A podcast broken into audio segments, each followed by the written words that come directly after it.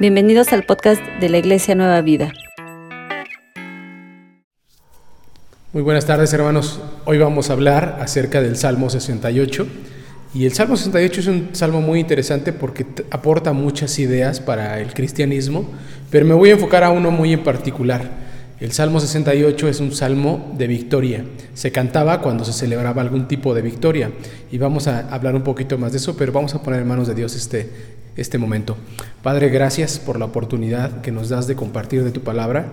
Yo te pido en tu nombre, en el nombre de Jesucristo, que tu Espíritu Santo, Padre, tome mi vida y comparta, Señor, a tu pueblo lo que tiene que escuchar. Gracias por la oportunidad, Señor. Meditamos en tu palabra y lo hacemos todo en el nombre de Jesucristo. Amén. El Salmo 68 se cantaba cuando había una fiesta, cuando había una celebración, cuando había una victoria de alguna batalla. Y se cree que el Salmo 68 se escribió en el momento en que el rey David está trasladando la, el arca hacia el monte de Jerusalén, el monte que llamamos el monte de Sión. Dice la palabra de Dios en Primera de Crónicas 15:28, que es el momento en el que se describe lo que está sucediendo. Dice, todo Israel llevaba así el arca de la alianza del Señor, entre gritos de alegría y el sonido de cuernos de carnero, trompetas y platillos, y la música de salterio y arpas. Estaban celebrando que estaba siendo trasladada el arca, que era el, el lugar donde estaba la presencia de Dios, hacia el monte de Jerusalén, hacia el monte de Sión un momento de victoria. Y se cree que en ese momento es cuando se escribió el Salmo 68. Esta escena es muy importante porque da lugar a este momento donde la presencia de Dios llega justamente al monte de Sión.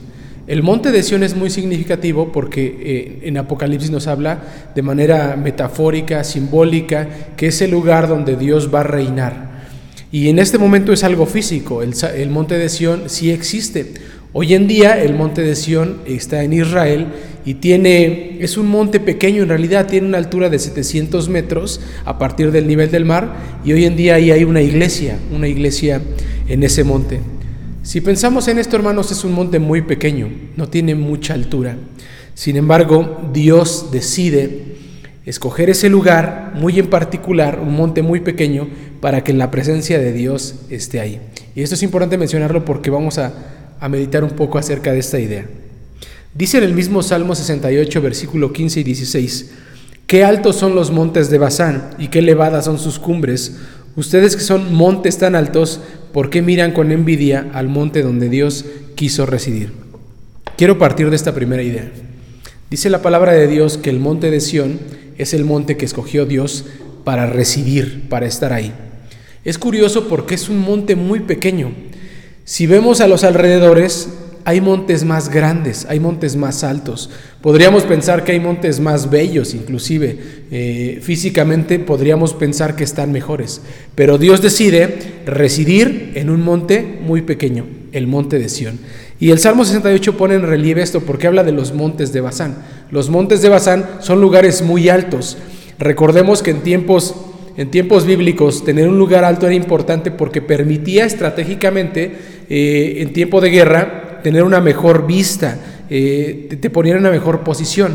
Sin embargo, Dios decide por alguna razón escoger un monte muy pequeño y residir ahí. Es interesante pensar por qué Dios hace eso. ¿Por qué no escoge un monte más alto? ¿Por qué no escoge, hoy en día conocemos el Everest como el monte más elevado, el K2 como uno de los montes más altos? Podemos pensar en lugares más hermosos, inclusive con árboles eh, hermosos. Sin embargo, Dios decide escoger este monte pequeño como lugar de residencia. Es muy interesante. Déjame cambiarte un poquito la idea. Dice la palabra de Dios que en algún momento Dios decide escoger al pueblo de Israel como pueblo suyo. Eh, Deuteronomio 7:7 menciona el momento en el que Jehová le está hablando al pueblo de Israel y les dice, ustedes eran la nación más pequeña de todas las naciones que había. Había muchas otras naciones que si pensamos tal vez en su poderío, en su desarrollo, eran más grandes. Sin embargo, dice Deuteronomio 7:7, el Señor los ha preferido y los ha elegido a ustedes, al pueblo de Israel, no porque sean la más grande de las naciones, ya que en realidad son la más pequeña de todas ellas. Si pensamos en estos tiempos en que Dios decide seleccionar a un pequeño pueblo, al pueblo de Israel.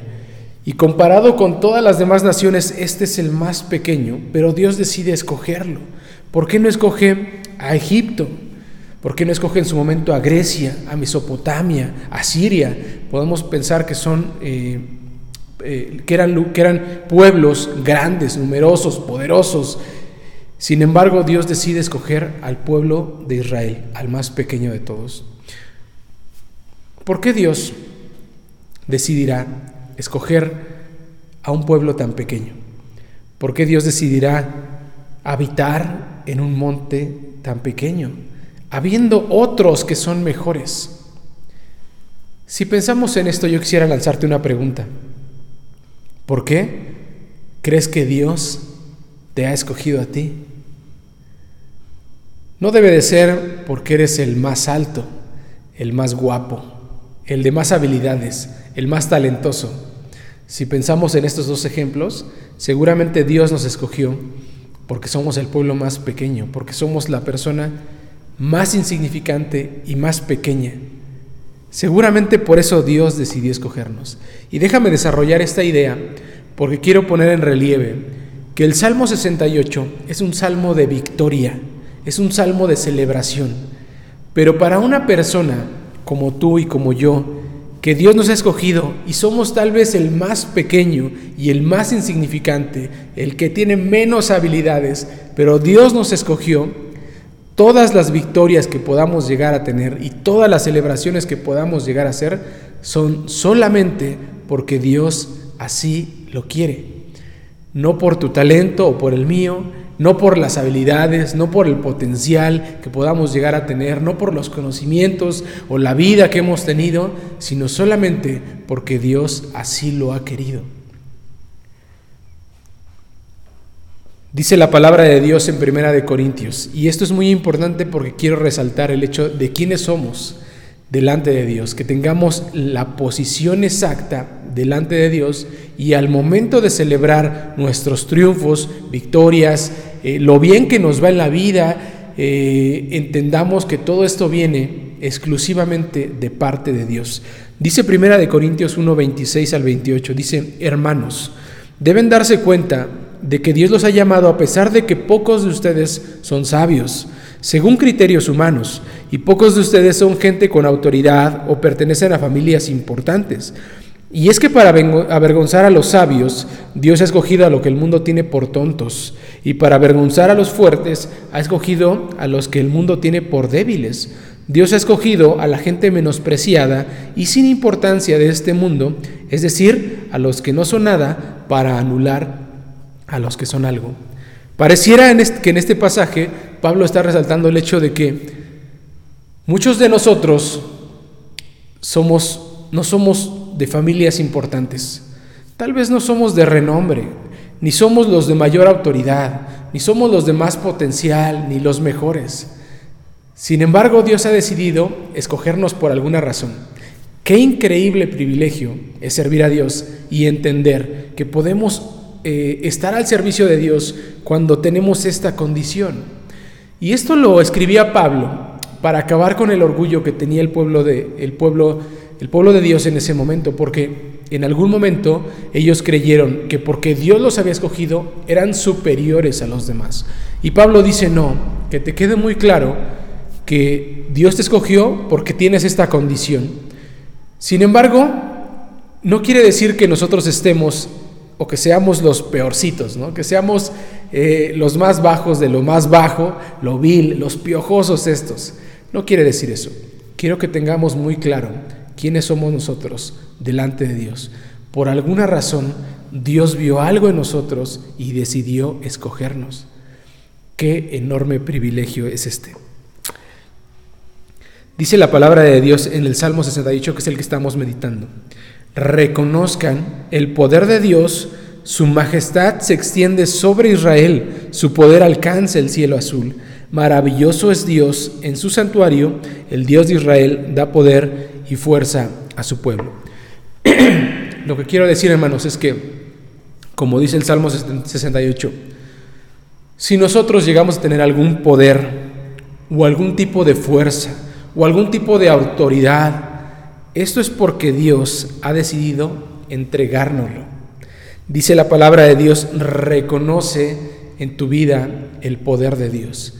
Creo que es muy maduro de un cristiano que pueda decir, todo lo que yo tengo y todo lo que yo soy y todo lo que he logrado es porque Dios lo ha permitido.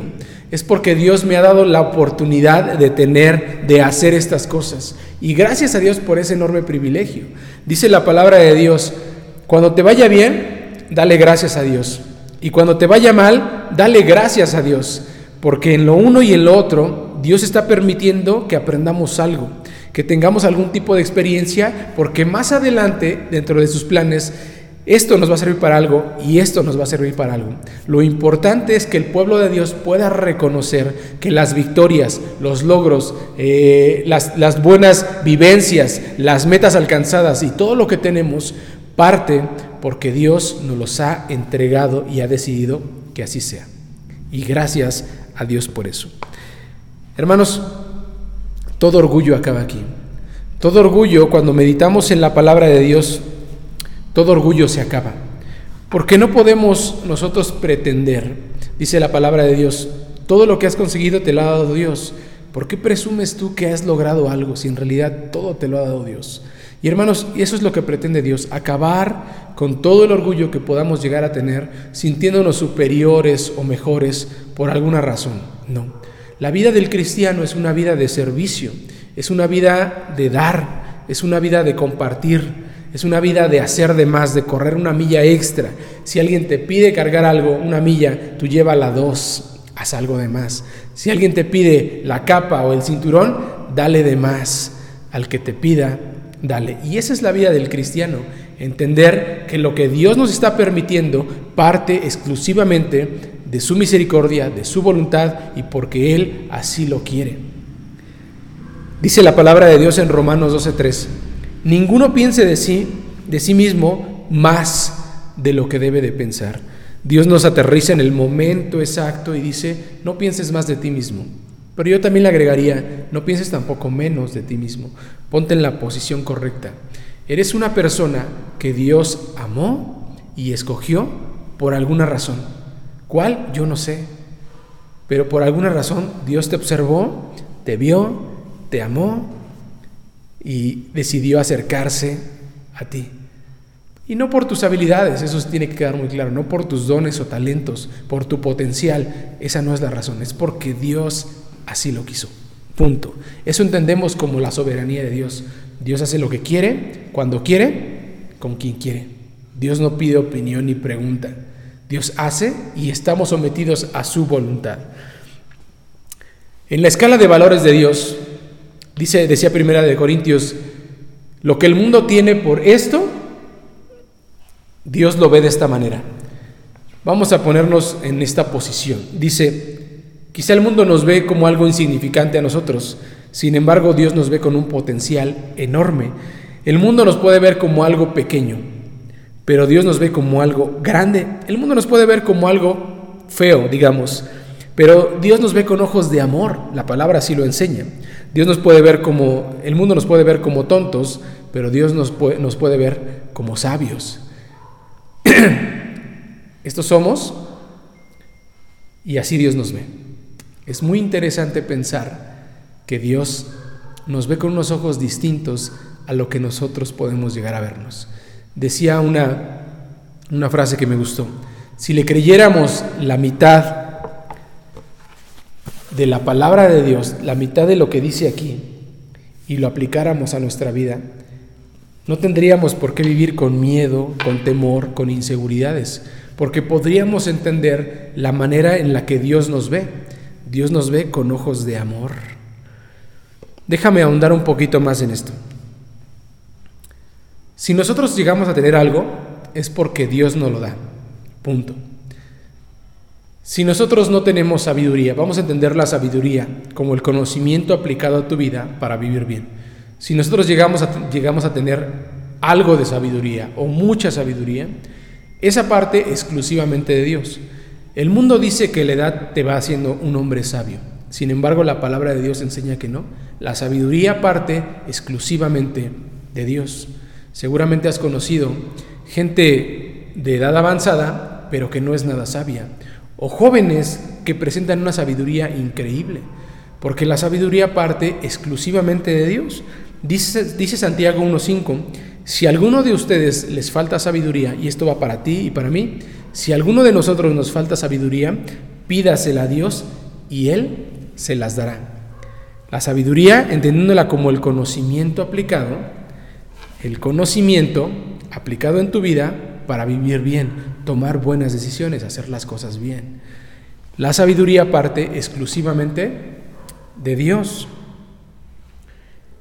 La inteligencia, la ciencia, parte exclusivamente de Dios. Dice, la palabra eso en Proverbios 2.6, pues el Señor es quien da sabiduría, otra vez lo vuelve a mencionar. La ciencia y el conocimiento brotan de sus labios, de los labios de Dios. ¿Y cómo podemos escuchar las palabras de lo, lo, que Dios está diciendo con sus labios? Pues a través de su palabra. El conocimiento aplicado a tu vida para vivir bien. Sabiduría, conocimiento, ciencia, inteligencia. Una tercera cosa que parte exclusivamente de Dios y que nosotros no tenemos es el amor. Todos quisiéramos amar, amar a, nuestro, a nuestra pareja, a nuestro prójimo, amar, quisiéramos ser amados, pero dice la palabra de Dios que el amor parte exclusivamente de Dios y Él no lo da. Dice la palabra de Dios en primera de Juan 4:7, el amor viene de Dios, exclusivamente de Él, y Él no lo da. Dice la palabra de Dios en Zacarías 4:6, no depende del ejército ni de la fuerza, sino del Espíritu, dice el Señor Todopoderoso. Cuando queremos emprender algo, cuando queremos hacer algo, lograr algo en esta vida, quieres un, un, trabajo, un buen trabajo, quieres tener una familia, digamos, estable, feliz, tranquila, queremos tener buenas amistades, queremos tener buenas relaciones, dice la palabra, no depende del ejército, no depende de tu fuerza, no depende de tus habilidades, no depende de tu potencial, todo parte exclusivamente de Dios.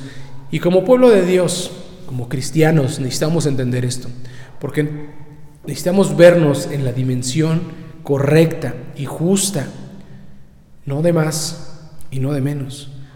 Todo lo que tenemos es gracias a Dios. La salud, la buena o la mala salud, eh, la buena o mala suerte, eh, según tu opinión, eh, la, las buenas relaciones, el buen trabajo, los recursos, todo lo que tenemos parte exclusivamente de Dios.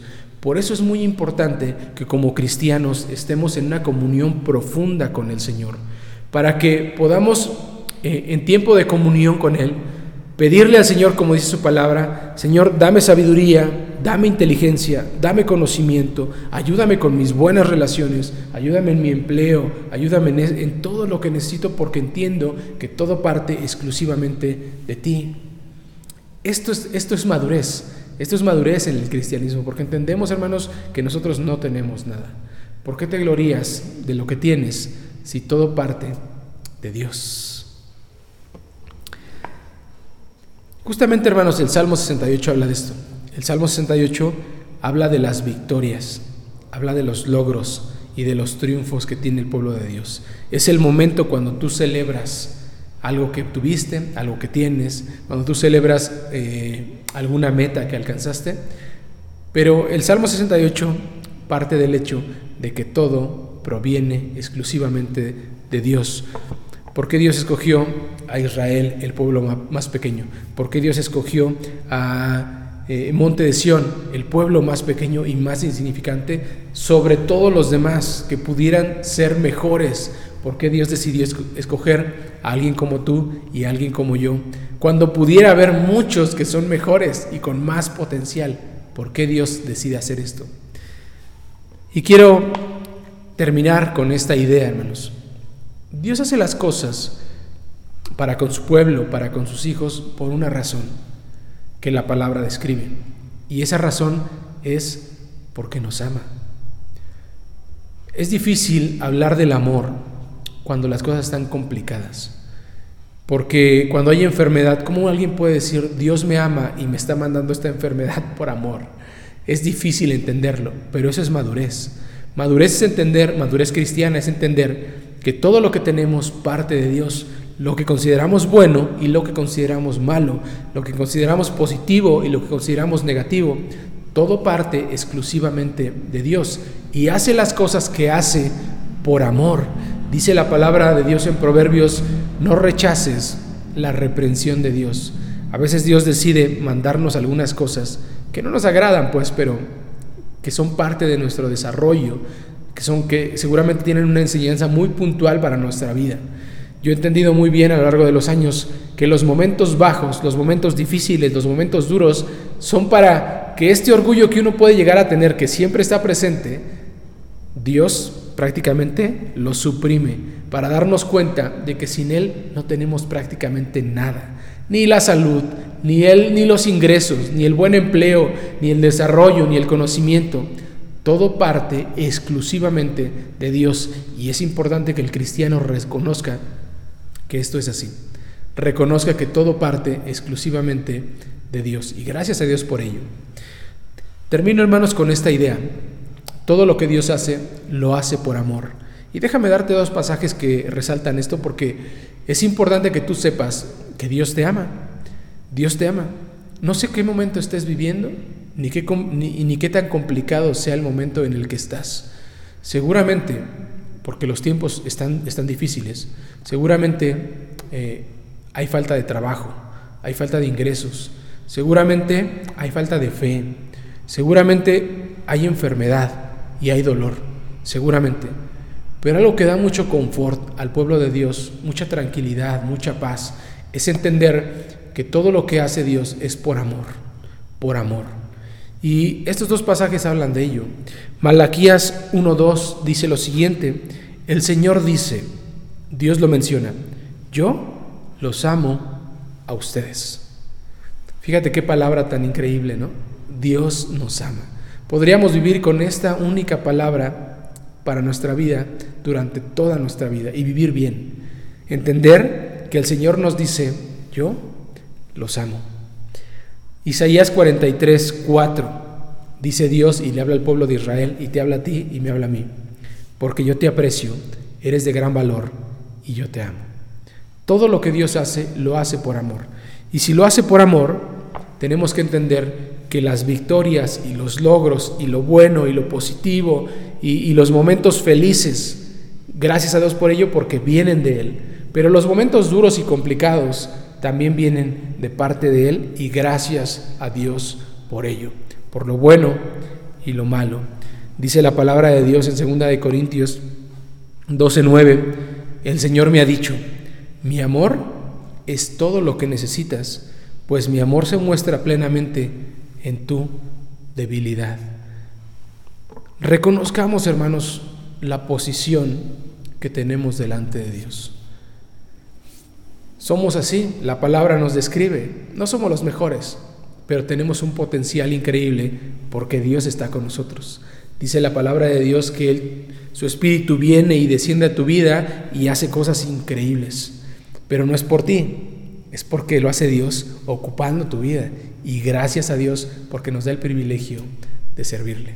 Esta palabra, hermanos, el Salmo 68 va en el sentido de que cuando tengas logros y victorias, porque Dios te va a mandar muchos, cuando los tengas, reconoce que esto viene de parte de Dios y gracias a Dios por ello. Que Dios te bendiga. Si quieres aprender más acerca de Dios, te invitamos a seguir en nuestras redes sociales que son Spotify, INP Nueva Vida, JM, Facebook, Iglesia Nacional Presbiteriana Nueva Vida, YouTube, INP Nueva Vida, JM, Instagram, arroba INP Nueva Vida. El correo electrónico, si nos gustas contactar, es inpnuevavida arroba gmail.com. Dios te bendiga.